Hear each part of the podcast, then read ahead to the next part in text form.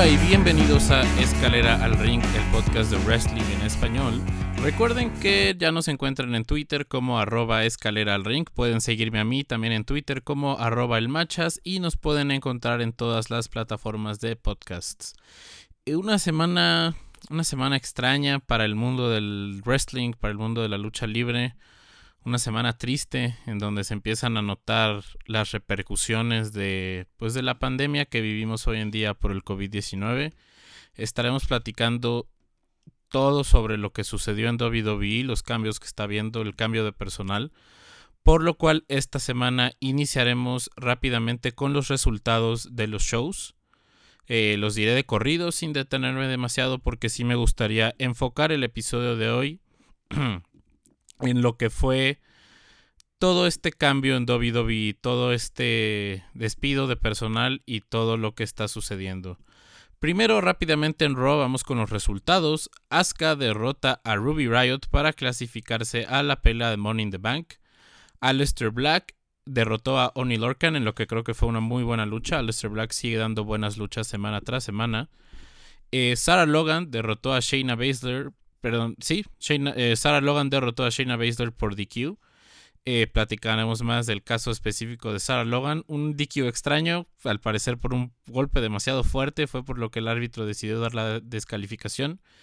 Austin Theory derrotó a Akira Tosawa. Austin Theory, que sigue dando de hablar este reciente llamado de NXT.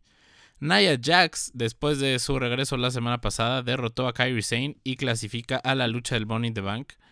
Bobby Lashley derrotó a No Way José, de quien también estaremos platicando más tarde. The Viking Raiders derrotaron a Cedric Alexander y Ricochet. Y Drew McIntyre derrotó a Andrade en una lucha campeón contra campeón, eh, reviviendo lo que fueron sus luchas en NXT. Después hablando del show de los miércoles en la noche de WWE NXT, que se vuelve a llevar la Wednesday Night War por tan solo un puñado de miles, pero en el demo eh, específico sigue ganando AEW. Finn Balor derrotó a Fabian Eichner de Imperium y ya van dos miembros de Imperium que logra derrotar en espera de lo que será su pelea con Walter por el título de NXT de Reino Unido. Sia Lee derrotó a Aliyah. Akira Tosawa, quien vio acción también tanto el lunes como el miércoles, derrotó a Isaiah Scott. Tegan Knox derrotó a Raquel González. Dexter Loomis derrotó a Tehuri Miles. Dexter Loomis, que creo que estaremos platicando de él bastante. Eh, buen desenvolvimiento en el ring. Eh, bastante interesante lo que tiene que ofrecer. Buen desenvolvimiento. Se desenvolvió bien, creo que dije mal. Finn Balor eh, reta a Velveteen Dream a una lucha la próxima semana con todo esto del de el feudo que hay entre Velveteen Dream y Adam Cole, que esperemos pronto podamos ver una lucha entre los dos. Y Matt Riddle y el debutante Timothy, Thatcher, quien fuera campeón de Evolve en su tiempo, eh, Matt Riddle tuvo que conseguir otro miembro de su equipo, otra pareja, para, derrotar, para eh, defender los títulos en parejas de NXT entre Kyle O'Reilly y Roderick Strong, miembros de la Undisputed Era, y los retuvieron. Y al final del show, Killer Cross parece que finalmente hará su debut en NXT y ataca a Tommaso Champa, quien parece moverse de lo que es su rivalidad con Johnny Gargano. Eh, vamos con AEW Dynamite, el otro show de los miércoles en la noche. Lance Archer derrotó a Colt Cabana en una lucha de cuartos de final por el TNT Title Tournament. Britt Baker, la doctora Britt Baker, derrotó a Cassandra Golden.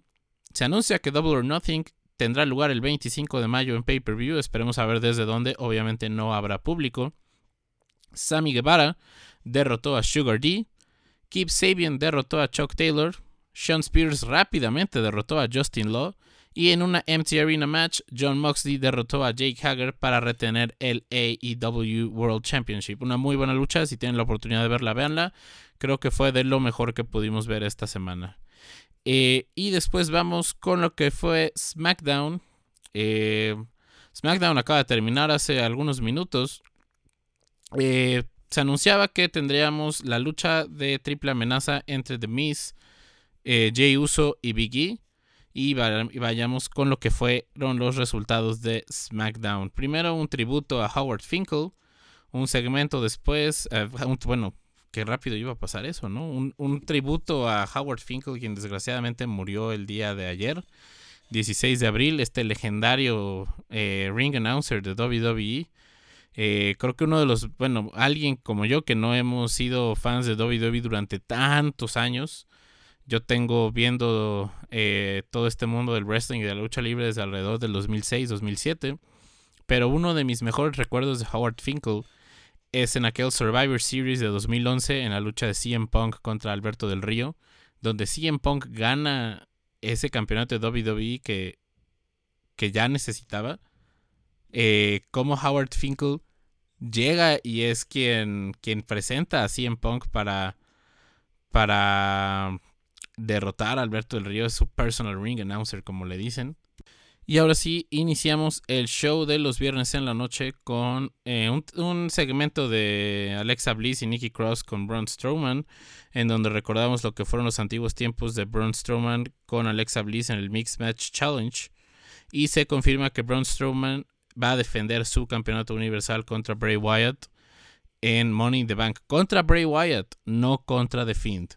Después Tamina sorpresivamente derrota a Sasha Banks. Al parecer tendremos que esperar un poco más para ver el ansiado feudo entre Sasha Banks y Bailey, porque parece que Lacey Evans, después de entrometerse en la lucha y ayudarle a Tamina a ganar, va por su siguiente víctima, que es Sasha Banks.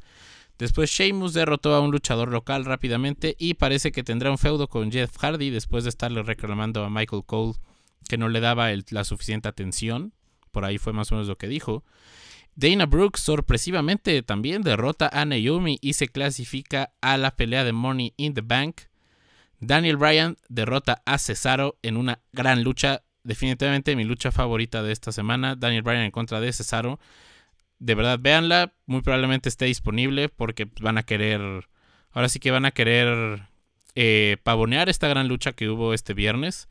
Daniel Bryan se me hizo una sorpresa que él ganara. Yo estaba bastante seguro que iba a poner over a Cesaro. Recordemos poner over, pues que alguien más pues pueda haberse beneficiado de una victoria. En este caso fue Cesaro quien puso over a Daniel Bryan.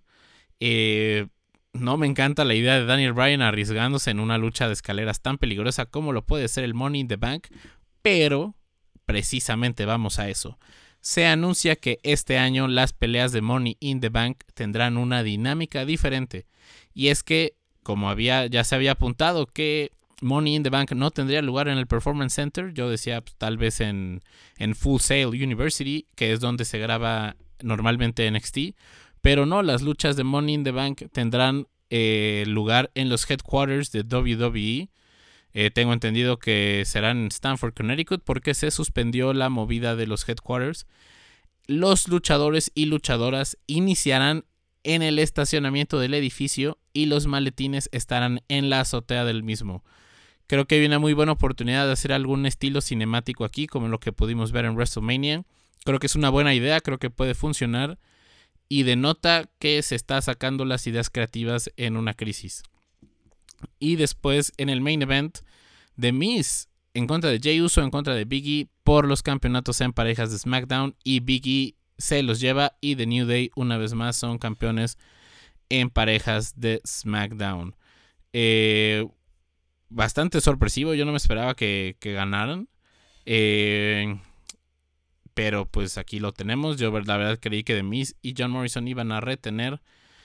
Y esto fue todo de los shows semanales de WWE. Vamos con el primer break. Estaremos hablando de las noticias y recuerden que están escuchando Escalera al Ring. ¿Te consideras un fanático de la cultura pop? Entonces te invitamos a escuchar Al final se mueren todos, un podcast en donde cinco amigos platican sobre cultura pop, reseñas de cine y noticias referentes al mundo del entretenimiento. Al final se mueren todos se encuentra disponible en Apple Podcasts, Spotify, alfinalsemuerentodos.com o en donde sea que escuches tus podcasts.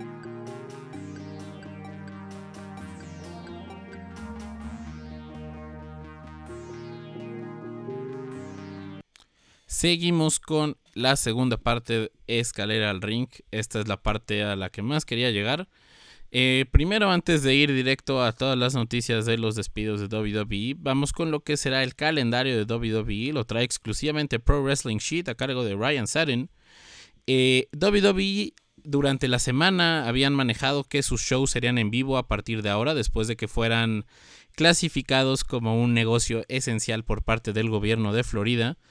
Eh, pero parece ser que ha cambiado y se desarrollarán grabaciones cada dos semanas de aquí hasta el mes de julio, por lo pronto. Todo esto obviamente a raíz de la pandemia del COVID-19. El SmackDown de la noche de hoy, 17 de abril, estuvo en vivo. Raw la próxima semana será en vivo, NXT también y SmackDown del próximo viernes también. Pero aquí es donde cambia la cosa. Escuchen estas fechas. Vamos a ir fecha por fecha lo que será grabado. Recordemos que esta es la lista de Pro Wrestling Sheet y ellos traen la primicia. El 25 de abril, sábado, se grabarán dos episodios de SmackDown. El lunes 27 de abril, dos episodios de Raw. El miércoles 29 de abril, dos episodios de NXT. Lunes 11 de mayo, un capítulo de Raw y un capítulo de SmackDown. Martes 12 de mayo, un capítulo de Raw y un capítulo de SmackDown miércoles 13 de mayo, dos episodios de NXT.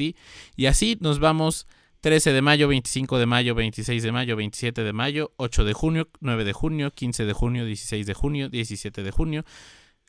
Grabaciones bisemanales para, más bien cada dos semanas para cada uno de los shows. Esto se irá alternando. Eh, todo esto terminaría en teoría.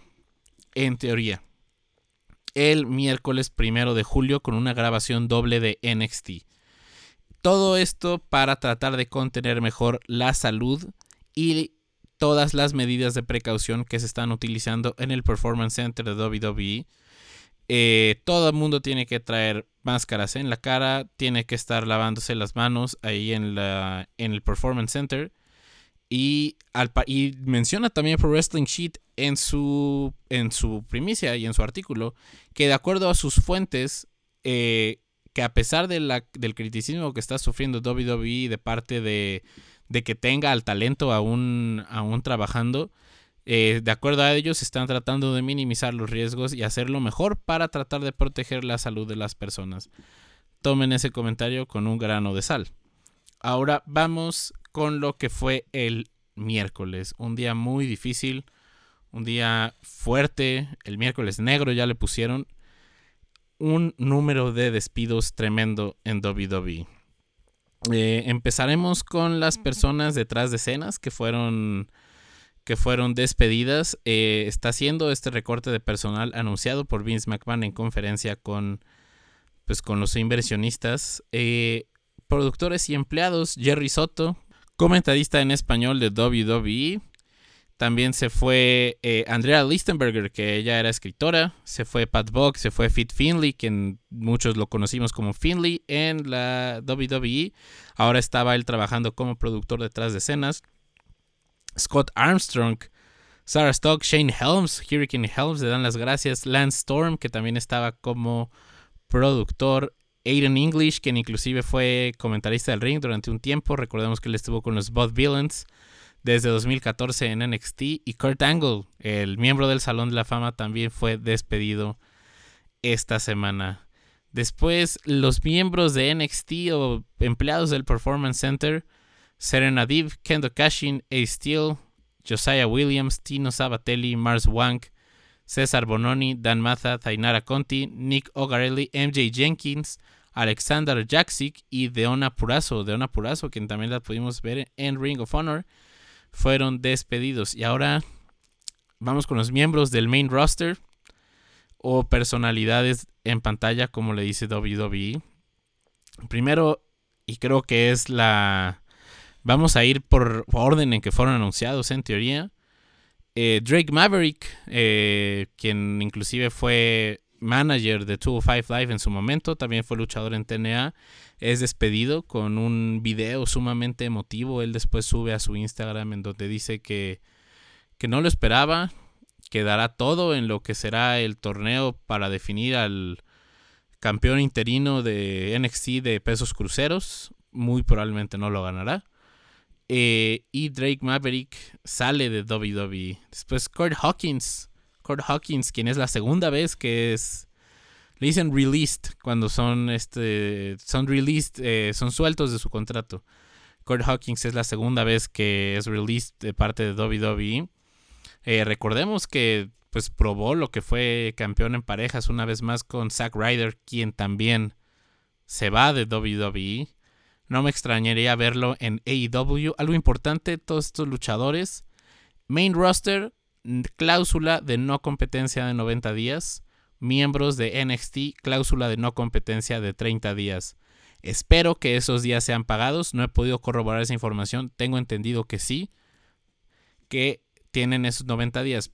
Pero ahorita seguiré con la lista. Pero es algo muy fuerte que después de que WWE eh, se jactara y se esté jactando de tener uno de sus años más exitosos en cuanto se refiere a ganancias económicas, despida a tantas personas en medio de una pandemia. Sí, varias de estas personas recuperarán su empleo, principalmente las personas detrás de, escenas.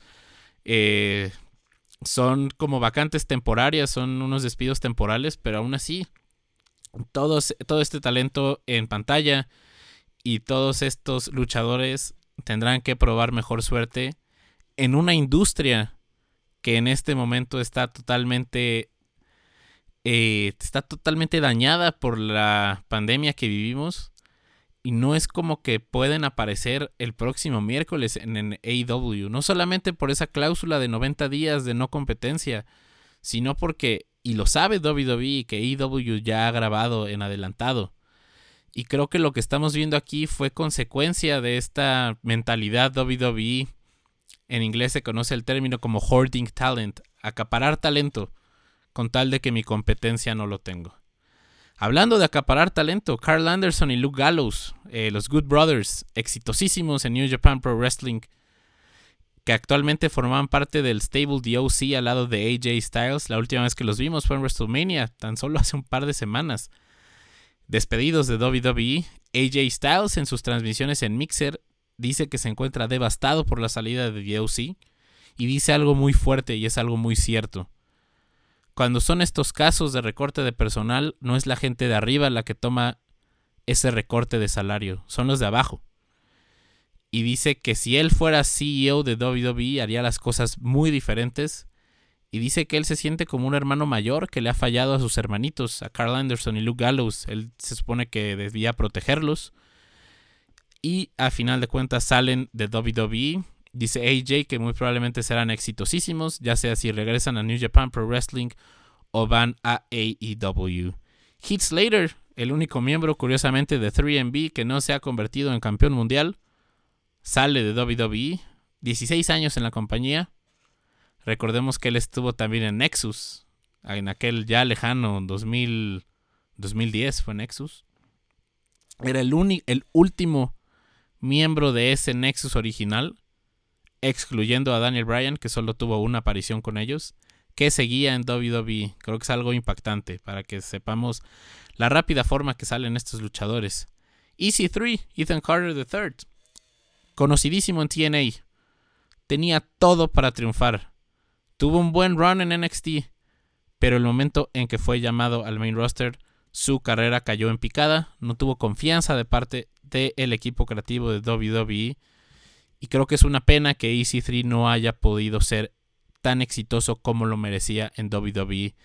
Derek Bateman, antiguamente conocido en WWE, EC3, sale por segunda vez de WWE. Leo Rush, quien hasta hace poco era campeón de peso crucero de NXT, sale también de WWE.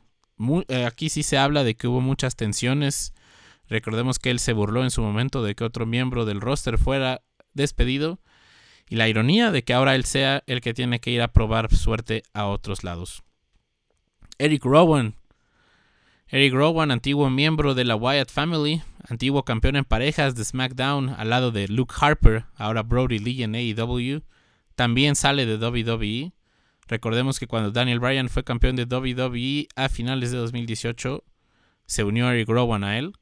Sarah Logan, antigua miembro de, antigua miembro de de Riot Squad, a quien inclusive vimos el lunes en Raw, es despedida después de tener esa lucha con Shayna Baszler. Mike Chioda, el referee, tantos años, WrestleMania 14, estuvo en el main event. ¿Cuántas luchas que tal vez no nos damos cuenta Mike Chioda fue el referee? Increíble, se va también de WWE. Primo y épico a quienes no teníamos mucho tiempo, no teníamos muchos que los habíamos visto en pantalla. También salen WWE. Mike y María Canelis salen de WWE. Mike Canelis, quien recibió mucha ayuda de WWE. Después de que ellos regresaron de TNA, se va de WWE. Zack Ryder, a quien me gustaría regresar. Estoy seguro que Zack Ryder va a probar el éxito en AEW. Va a tomar tiempo. No es algo inmediato. Zack Ryder, Matt Cardona probablemente ahora irá con su nombre real en lo que será el mundo de la lucha libre. Espero que se convierta en campeón mundial en AEW. Tiene todo para hacerlo. Pero alguien que también WWE nunca se sintió 100% confiado de poner la máquina a fondo detrás de lo que es su personaje. No Way Jose, quien también lo vimos el lunes en Raw, ser derrotado por Bobby Lashley, es despedido de WWE. Y el último, para cerrar con broche de oro. Alguien que definitivamente... Y escuchaba algunos programas que decían, no, él no era material de campeonato mundial, pero era un buen luchador. Yo estoy seguro que él sí era... Él es el que también creo que irá a AEW en el futuro, es material de campeonato mundial, Rusev. Rusev, que recordemos, él se puso over él solito, él alcanzó la popularidad él solo con el Rusev Day. ¿Y que no le gusta a WWE? Que alguien que ellos no eligen se gane al público, lo cual hizo Rusev de forma excelente. Rusev ya no forma parte de WWE, quien inclusive hace tan solo un mes había donado 25 mil dólares de su propio salario para que los productores y miembros de WWE detrás de escenas que habían sido despedidos temporalmente tuvieran sustento. Increíble. Rusev se va de WWE. Y no son los únicos, también la división de eventos en vivo fue, fue cerrada. Porque por el momento no hay, no hay eventos en vivo. Y pues es la cruda realidad de lo que es nuestra realidad ahora. Es algo muy, muy complicado, es algo muy difícil y estamos viendo que las empresas están empezando a sentirlo. El mundo luchístico se encuentra en una incertidumbre total. Eh, ¿Cuándo van a regresar los pagos por evento con personas? ¿Cuándo van a regresar los eventos con personas? No se sabe. Y me atrevo a decir que inclusive este año ya no tendremos eventos con personas y eso va a perjudicar. WWE se jactaban de poder sustentar este, este golpe económico. Vince McMahon cerró XFL, eh, su liga de fútbol americano, por segunda vez la cierra. Y empieza a darle las gracias a mucho talento en medio de una pandemia. Creo que es algo muy triste, algo muy desafortunado. Y creo que algo que podemos hacer es apoyar a este talento que acaba de salir. Ya sea comprando de mercancía de ellos en Pro Wrestling Tees, porque nosotros podemos pensar, son luchadores, tienen la vida resuelta, y no es el caso, ¿no? Recordemos que en WWE ni siquiera son empleados, son contratistas independientes. Son vidas muy difíciles. Y esta semana fue una lucha histórica, fue una semana histórica, no en la forma de una lucha de cinco estrellas, de un debut increíble, de un regreso lleno de nostalgia, sino en que el mundo de la lucha libre, más allá de los eventos sin personas a los cuales creo que ya nos hemos acostumbrado, el mundo de la lucha libre mundial empieza a sentir las consecuencias de lo que es este terrible episodio de la pandemia. Esto es Escalera al Ring. Vamos ya a terminar con el show. Recuerden que nos pueden encontrar en todas las plataformas de streaming, en redes sociales, Escalera al Ring en Facebook, arroba Escalera al Ring en Twitter. Y los invito a que apoyemos y a todas estas personas, no solamente a personas en pantalla, a personas detrás de escenas que han salido en lo que seguramente no son tiempos nada fáciles para la industria. Muchas gracias y nos escuchamos la próxima semana.